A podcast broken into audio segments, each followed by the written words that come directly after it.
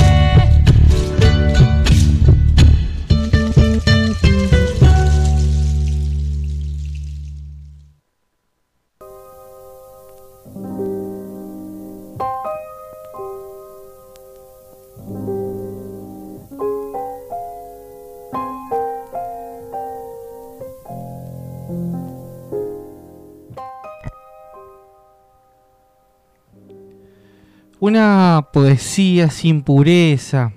En la primera mitad de la década de 1930, Raúl González Tuñón realizó una serie de reportajes o crónicas de enviado especial sobre los inmigrantes desocupados en el puerto de Buenos Aires sobre la Patagonia, la guerra del Chaco boreal y la situación española inmediatamente anterior a la guerra. En esos mismos años escribió los poemas reunidos en la calle del agujero en la media, que es de 1930, y La Rosa Blindada, que es de 1936. Y Todos Bailan, 1935. Este último incluye un poema fechado al pie, que se llama Patagonia, 1932, que dice así. Te amo a 12 grados bajo cero, en un pueblo de soles indecisos, de gruesas lluvias y de perros lentos. Frente al mar que trae disputa de brújula y de vientos, este es el auténtico corazón de la soledad.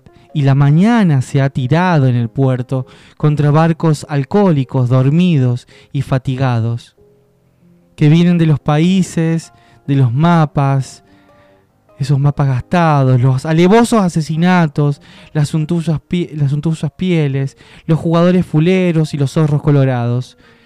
Este es el auténtico corazón de la soledad y de los desencuentros. Bien puede ser que con estas bellas cosas que te digo, escribo una canción ahora cuando nadie escribe canciones. Patagonia, 1932. Y en otro poema que lleva la inscripción Chaco Boreal, que también es de 1932, dice algo así. La pequeña brigada avanza, la cabeza quedó colgada, como una fruta en el alambre, somos la pequeña brigada, somos el sueño, la sed, el hambre. Por el ruido de los obuses, los oídos reventarán y nos romperán y nos sepultarán en áridas tierras y sin cruces? Varios poemas que González Tuñón trabajaban retrabajan el material que provienen de las experiencias en zonas alejadas que Tuñón había recorrido con ojos y oídos de reportero para escribir sobre cuestiones de la actualidad en las páginas periódicas. El conjunto es un corpus poético, periodístico, cuyos materiales se complementan y disputan el tratamiento de la actualidad. Los versos inscriben el discurso social y los, y los resignifican. La crónica confluye con las inclinaciones contemporáneas de una poesía sin pureza, que busca salir a la calle y con y contaminarse con la heteronomía del mercado y la política. En una composición publicada en octubre de 1935 en la revista Caballo Verde para la poesía, Tuñón presenta una larga enumeración de cosas vistas y oídas al pasar por un cronista capaz de percibir la configuración poética del mundo en medio de fuertes conmociones sociales. Dice una cosa así, se han visto luces, puentes, gaviotas y barcazas, y sueños navegando despiertos, en la superrealidad del alma. En todo esto está el misterio, pero cierto y tranquilo. Hay árboles viajeros, lunas que dan la hora, espejos proyectados, valles de terciopelo.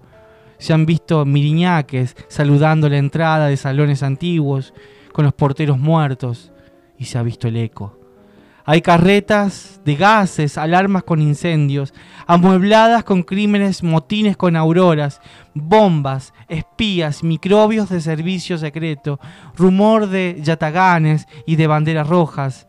Hay bronca, hay revuelta próxima que estallará y de pronto, como la luz tan súbita que inventa una ventana y posibilidad para la poesía. Hay mañana. Poema Caminando, Caballo Verde, con todo esto que hemos leído de González Tuñón, o este poquito que ya lo seguiremos leyendo, vamos a preparar el mate de cada noche y escuchamos a la queridísima Ana Prada, Tierra Adentro.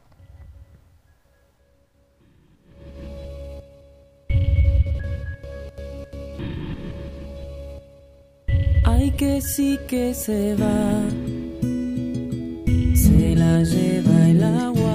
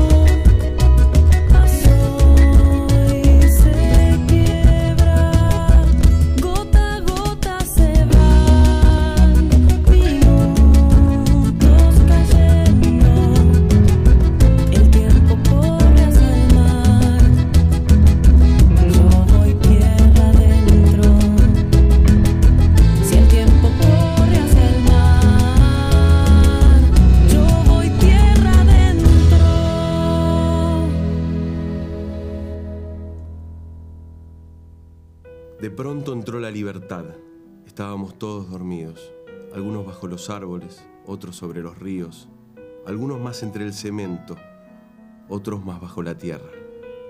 De pronto entró la libertad con una antorcha en la mano. Estábamos todos despiertos, algunos con picos y palas, otros con una pantalla verde, algunos más entre libros, otros más arrastrándose, solos. De pronto entró la libertad con una espada en la mano. Estábamos todos dormidos, estábamos todos despiertos. Y andaban el amor y el odio más allá de las calaveras. De pronto entró la libertad, no traía nada en la mano. La libertad cerró el puño. Ay, entonces.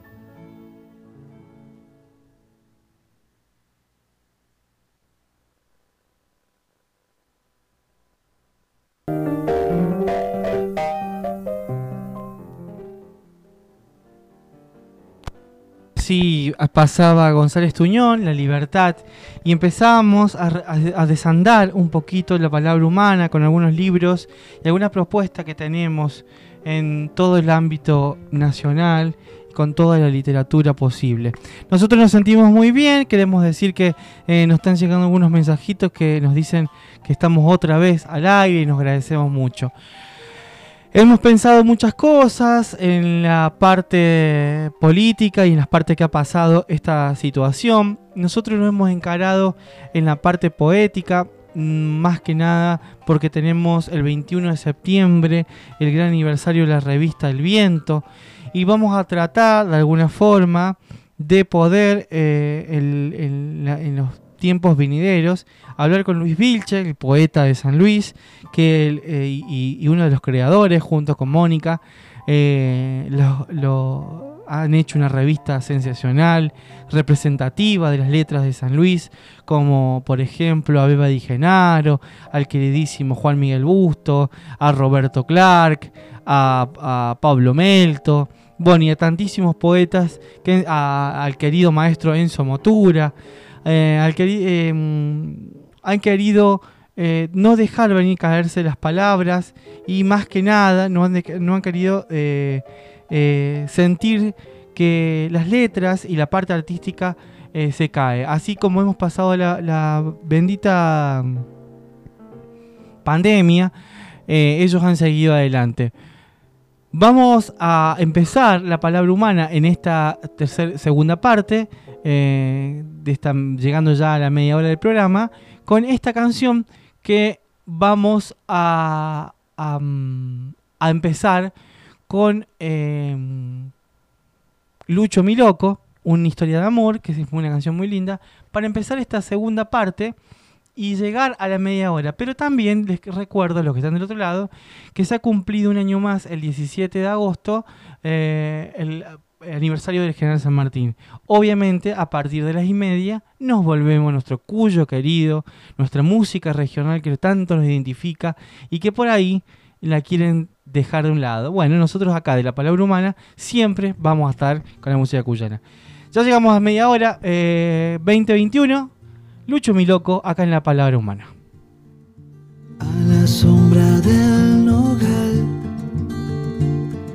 Siempre te voy esperar. Vámonos a un recital de rock. Cada vez que te busqué, en mis sueños te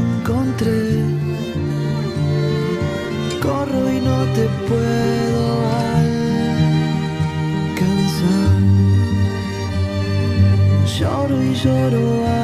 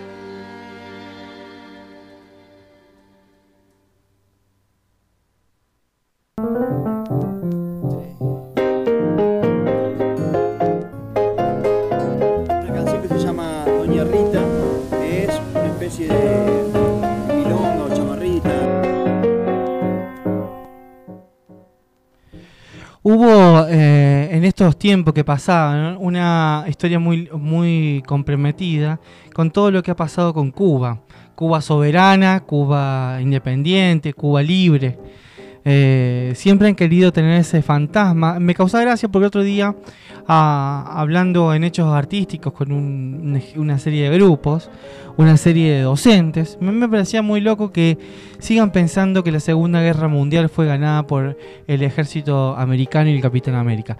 Me causaba mucha gracia porque la, la gran insolencia de decir ciertas cosas hacen que nos olvidemos y digamos cosas falsas y nos olvidemos de la verdadera historia. Una de las cosas que rescata la palabra humana es un gran poeta cubano que es Roberto Fernández Retamar, poeta y pensador. Y rescatamos que en un diálogo que tuvo en página 12, que dice más o menos así. Durante la segunda mitad del siglo XX hubo en América Latina un puñado de intelectuales que oficiaron de modo natural y quizás no querido como verdaderos maestros y guías en la formación intelectual y literaria y en la crítica literaria de nuestra generación. El uruguayo, por ejemplo, Ángel Rama, el peruano Antonio Cornejo Polar, los argentinos David Viña y Noé Gitrick, y sin duda forma parte este connotado grupo y en muy alto sitio el poeta, el poeta crítico y pensador cubano Roberto Fernández Retamar eh, él fue iluminado de los primeros tiempos de la Revolución Cubana, camino de una crítica y una concepción latinoamericana de nuestra cultura y profuso y profundo trabajo que llevan su firma. Y yo básicamente eh, eh, recurro con Retamar porque Retamar tiene un clásico de la poesía que es la antipoesía y poesía que en ese tiempo, en América Latina, y, tiene mucho más que ver con, con, la propia construcción del poeta, en una charla decía de qué manera vemos nosotros la pobreza y de qué manera nos ven a nosotros los pobres. Y situándonos nos dejaba la pregunta eh, que de alguna forma nos seguimos preguntando y seguimos luchando con esa postura que de alguna forma eh, dicen que en Cuba hay pobreza y de qué manera hay pobreza y por qué nosotros nos vemos esa pobreza de igual manera que la vemos nosotros. Es una pregunta filosófica para pensarla e interesante para repensar si realmente nosotros vemos la pobreza o lo vemos o vemos lo que nos dicen que vemos. Así que eh, Fernández Retamar, un aniversario que cumplió y también eh, lo traemos porque me parece un poeta para leerlo y releerlo. Lo vamos a traer próximamente la palabra humana, lo vamos a releer y les dejo algo para irnos ya y empezar nuestra media hora de nuestro querido Cuyo. El otro, escrito es probable, el otro se llama el escrito, es probable en medio de las celebraciones publicadas aquí por un periódico de izquierda, que dice así, nosotros los sobrevivientes, ¿a quiénes, a quiénes debemos la sobrevida? ¿Quién se murió por mí en la engrástula? ¿Quién recibió la bala mía? la que para mí en su corazón, sobre qué muerto estoy yo vivo. Aquel sentido nuevo y generoso de la otredad siempre será así en la poética de Fernández Retamar. El otro, no es la figura borgiana, figura por otra parte genética, constitutiva de la, constitutiva de la obra del argentino, la de la doble dubitativo y que se hubiera querido ser o que se dice se hubiera querido ser.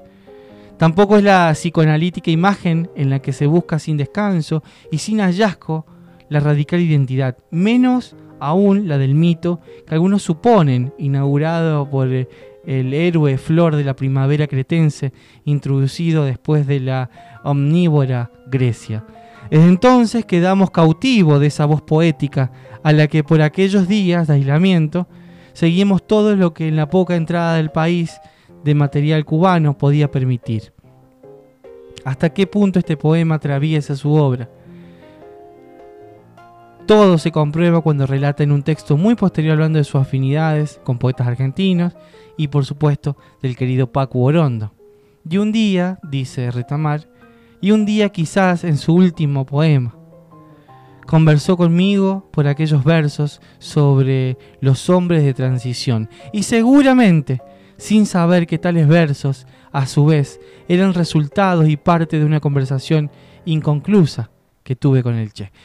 Fernández Retamar pasa un ratito acá por la palabra humana y queríamos dejar este apunte para seguir leyendo y seguir ofreciendo a grandes escritores que están en nuestra América, en nuestra queridísima Latinoamérica. Vamos hasta el Uruguay con estos maestros.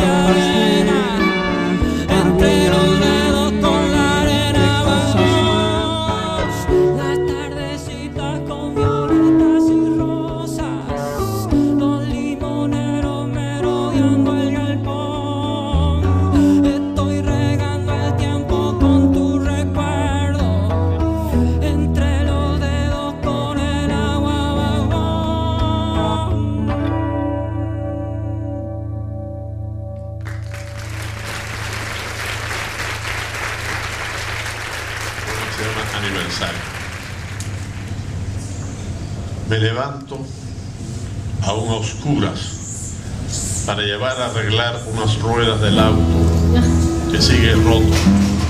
Y al regreso, cuando ya ha brotado el hermoso cálido día, te asomas a la ventana que da el pasillo de afuera y me sonríes con tus ojos achinados del amanecer. Escena 1, toma 1. Poco después, a punto de marcharme para ir a revisar los papeles, te veo cargando cubos por nuestras hijas porque hace varios días que no entra agua estamos sacando en cubos la poca que haya en la cisterna del edificio y aunque tengo ya puesta la guayabera de las reuniones y en una mano la maleta negra que no debo soltar, ayudo algo con la otra mano mientras llega el jeep colorado que demora poco y al cabo me arrastra de allí.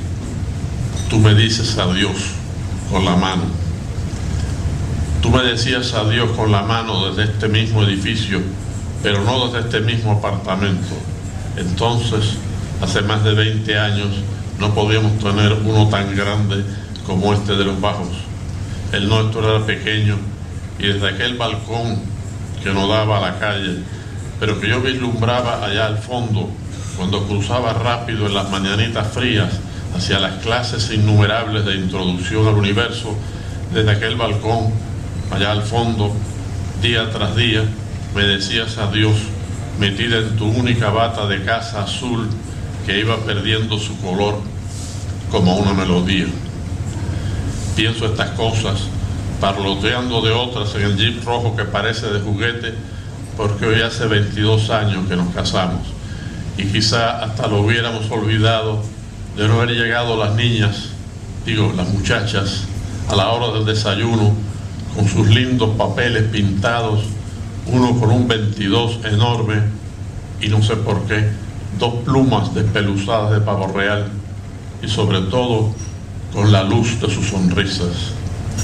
Y es esta la mejor manera de celebrar nuestros primeros 22 años juntos. Seguramente sí, y no solo porque quizá esta noche iremos al restaurante Moscú, donde pediremos caviar negro y vodka y recordaremos a Moscú y sus amigos, sino sobre todo porque lo celebraremos con un día como todos los días de esta vida, de esta vida ya más bien larga, en la que tantas cosas nos han pasado en común, el esplendor de la historia y la muerte de nuestras madres, dos hijas y trabajos y libros y países, el dolor de la separación y la ráfaga de la confianza del regreso. Uno está en el otro como el calor en la llama. Y si no hemos podido hacernos mejores, si no he podido suavizarte no sé qué pena del alma, si no has podido arrancarme el temblor, es de veras porque no hemos podido. Tú no eres la mujer más hermosa del planeta, esa cuyo rostro dura una o dos semanas en una revista de modas y luego se usa para envolver un aguacate o un par de zapatos que llevamos al consolidado, sino que eres como la Dana de Rembrandt, que nos deslumbró una tarde inacabable en el Hermitage y sigue deslumbrándonos. Una mujer ni bella ni fea, ni joven ni vieja, ni gorda ni flaca, una mujer como todas las mujeres y como ella sola, a quien la certidumbre del amor da un dorado inextinguible y hace que esa mano que se adelanta parecida a un ave esté volando todavía y huele siempre en un aire que ahora respiras tú. Eres eficaz y lúcida como el agua, aunque sabes muchas cosas de otros países, de otros idiomas, de otros enigmas, perteneces a nuestra tierra tan naturalmente como los arrecifes y las nubes, y siendo altiva como una princesa de verdad, es decir, de los cuentos, nunca lo parecías más que cuando en los años de las grandes escaseces hacías cola ante el restaurante de madrugada para que las muchachas, entonces las niñas, comieran mejor y serenamente les disputabas el lugar al lampón y a la deslenguada. Un día, como todos los días de esta vida, no pido nada mejor, no quiero nada mejor, hasta que llegue el día de la muerte. Roberto Fernández Retamar. Los normales. Anormal. Eh, seguimos en la palabra humana y le decimos bienvenidos a la parte cuyana del programa, acá en el 104.1 Radio Cooperativa, Radio Rebelde San Luis.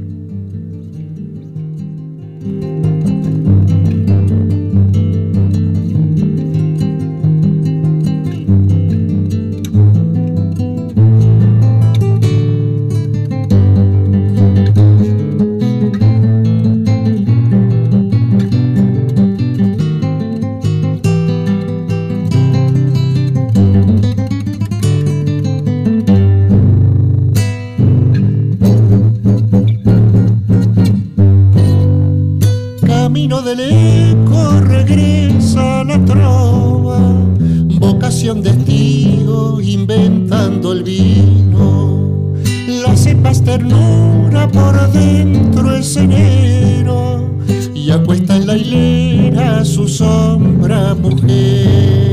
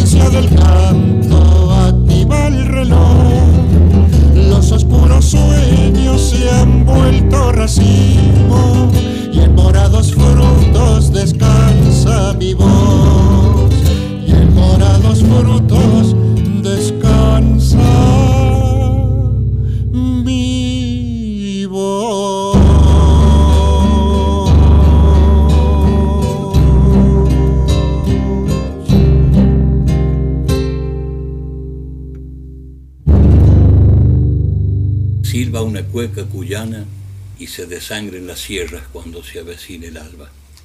Trae olor a peperinas que maduró la montaña y un gusto verde de sauce que está llorando en sus ramas.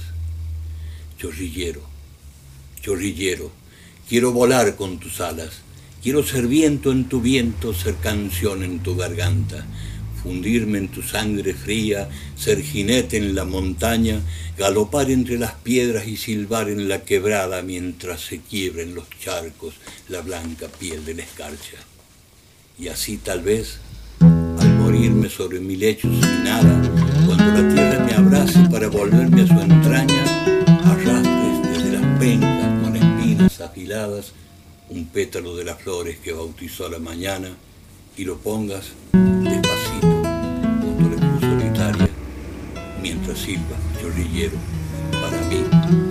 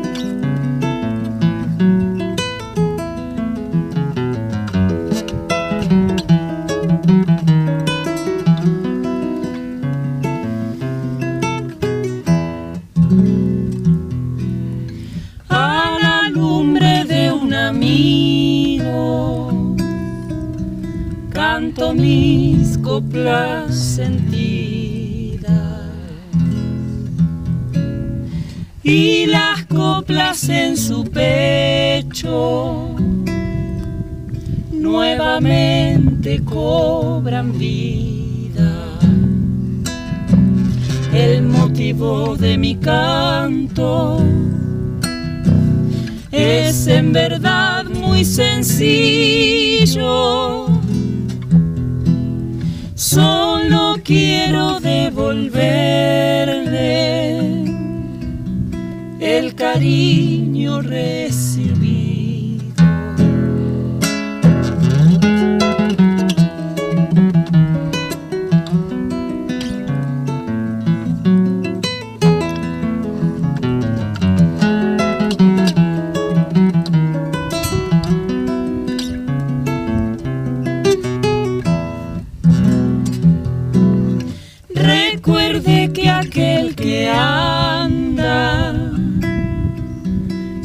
Acompaña de sí mismo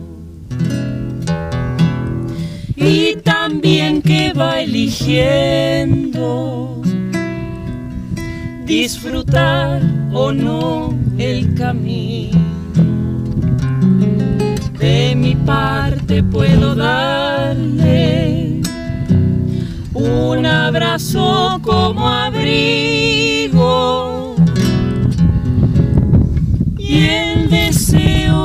encuentre lo que su alma le ha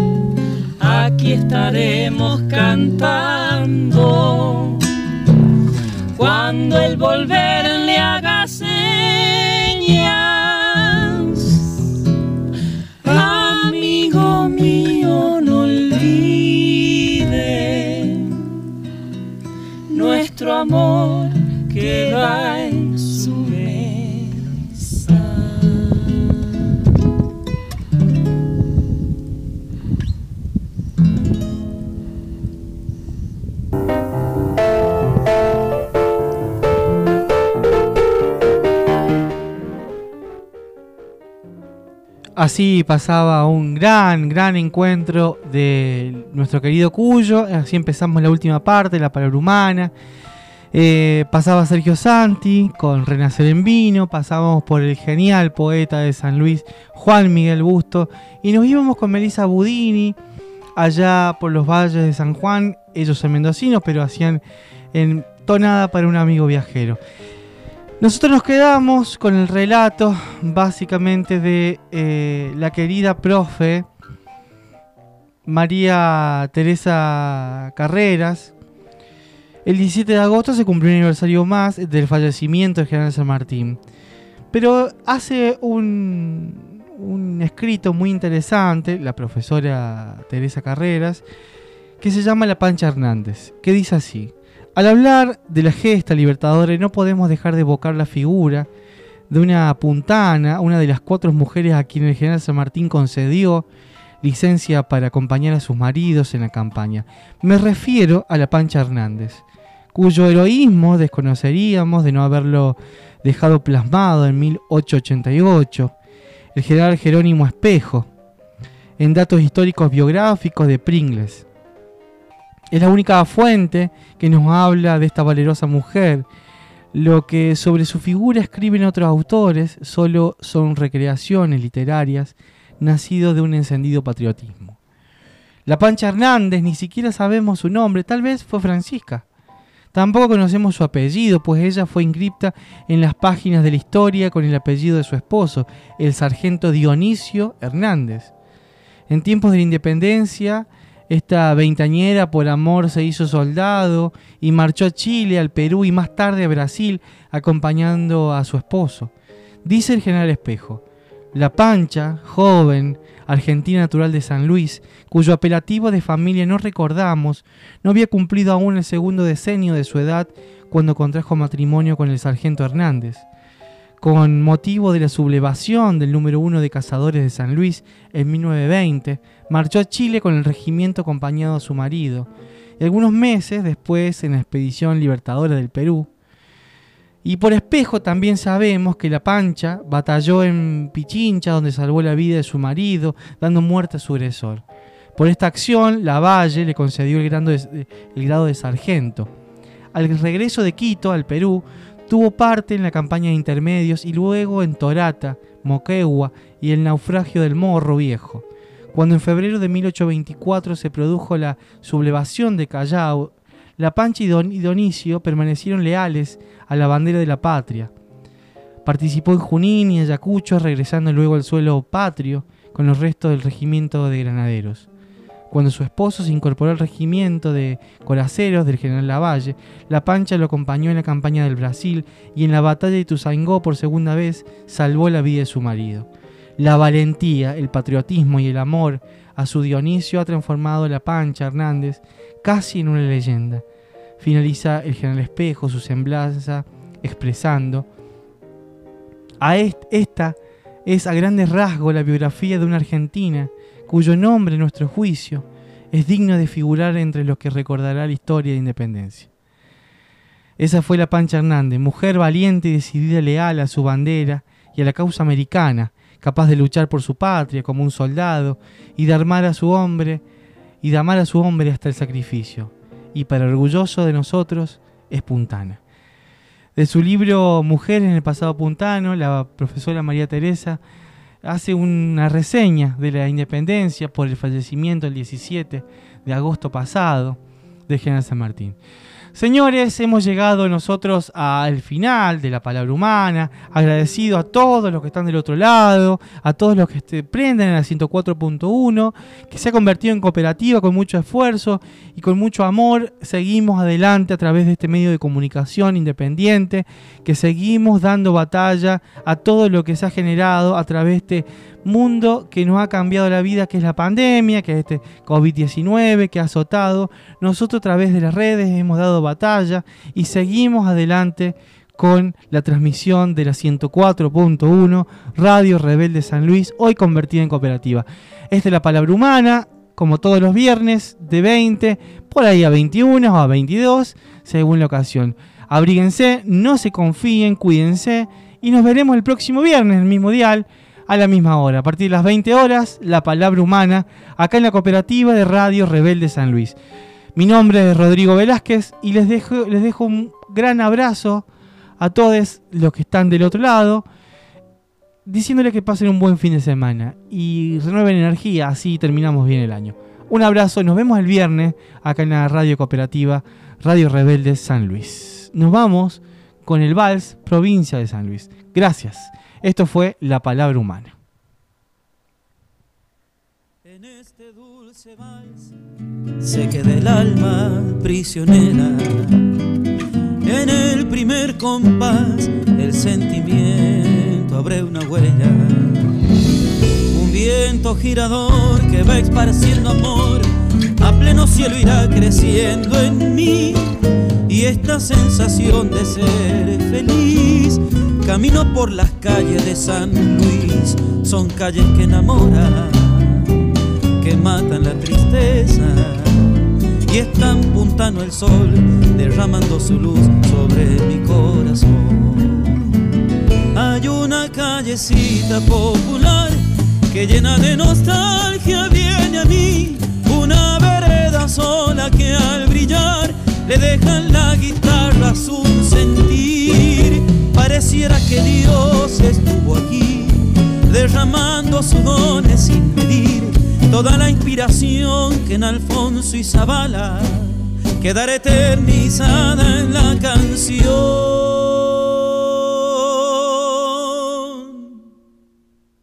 Ay, tierra de mi carne que al latir palpita en el ranquel que habita en mí, vieja telera en Nogolí. La mano del compadre la emoción, una rama de paz con su raíz y el sueño de un cantor entregando el amor que tiene por San Luis.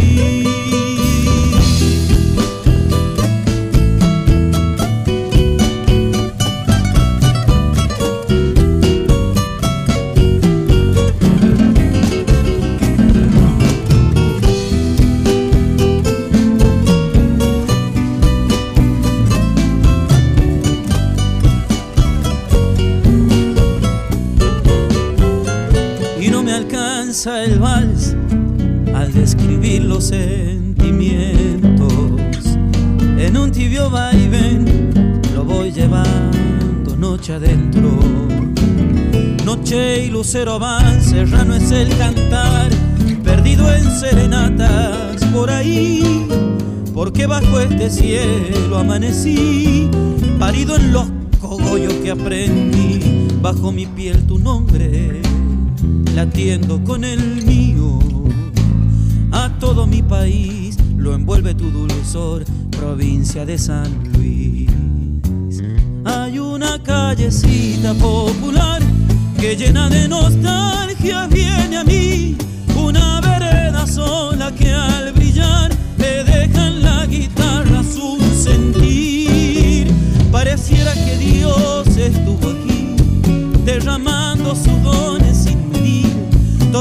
inspiración que en Alfonso y Zabala quedará eternizada en la canción.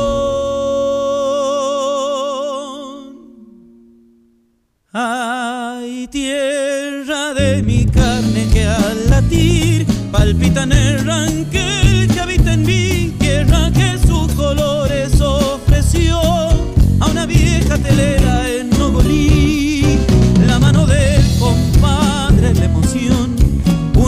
de paz con su raíz y el sueño de un cantor entregando el amor